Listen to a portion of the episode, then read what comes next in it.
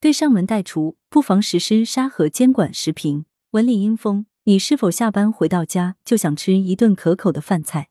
你是否讨厌买菜的讨价还价？你是否吃腻了外卖想吃吃专业厨师的水准？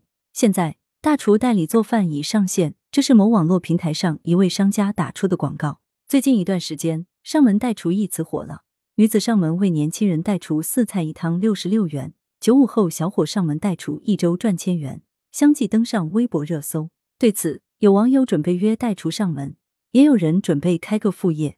十一月十五日，中国新闻网上门代厨出现已有一段时间了。据报道，早在去年六月，江苏徐州就出现了上门代炒菜公共服务平台，如今注册的炒菜阿姨超过一百人，注册会员超过一万人。已累计提供服务三千余次，上门代厨已经成了一种新型业态，给劳动者提供了新的职业和就业机会，给消费者提供了新的体验。但对于上门代厨，有人表达了质疑和忧虑：代厨是否属于无照经营？代厨是否会产生食品安全隐患？如何保障代厨人员的健康？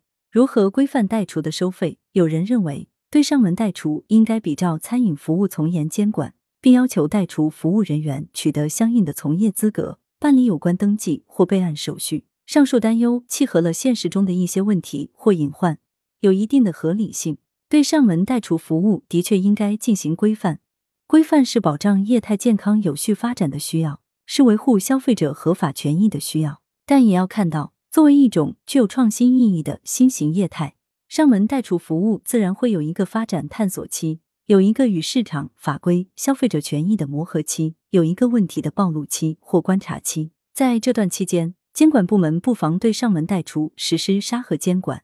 沙盒监管是一个管理学术语，指先划定一个范围，对在盒子里面的企业采取包容审慎的监管措施，同时杜绝将问题扩散到盒子外面。对上门代厨的监管，也可依此法评估和监测上门代厨的问题和风险。在可控的范围内实行容错纠错机制，并不断调整优化监管措施。上门代厨与餐饮服务在服务环境、服务方式、食材供给和安全保障等方面存有不小的差距，与家政服务倒是很接近。依笔者之见，监管部门可以参照家政服务对上门代厨进行规范，在划清法律红线、拉出负面清单的基础上，要求代厨服务从业人员提供近期健康证明。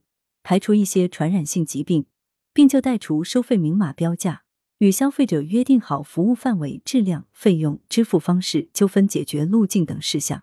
家政服务行业协会也可针对上门代厨新业态，进一步完善行业规则和服务标准，给企业和从业人员提供指导。近年来，对一些新业态实施沙盒监管，已逐渐成为一种监管新趋势，也取得了良好的社会效果。对上门代厨。监管部门不妨让其先走几步，以包容审慎的态度，边观察边规范，以促进这一新业态的创新发展。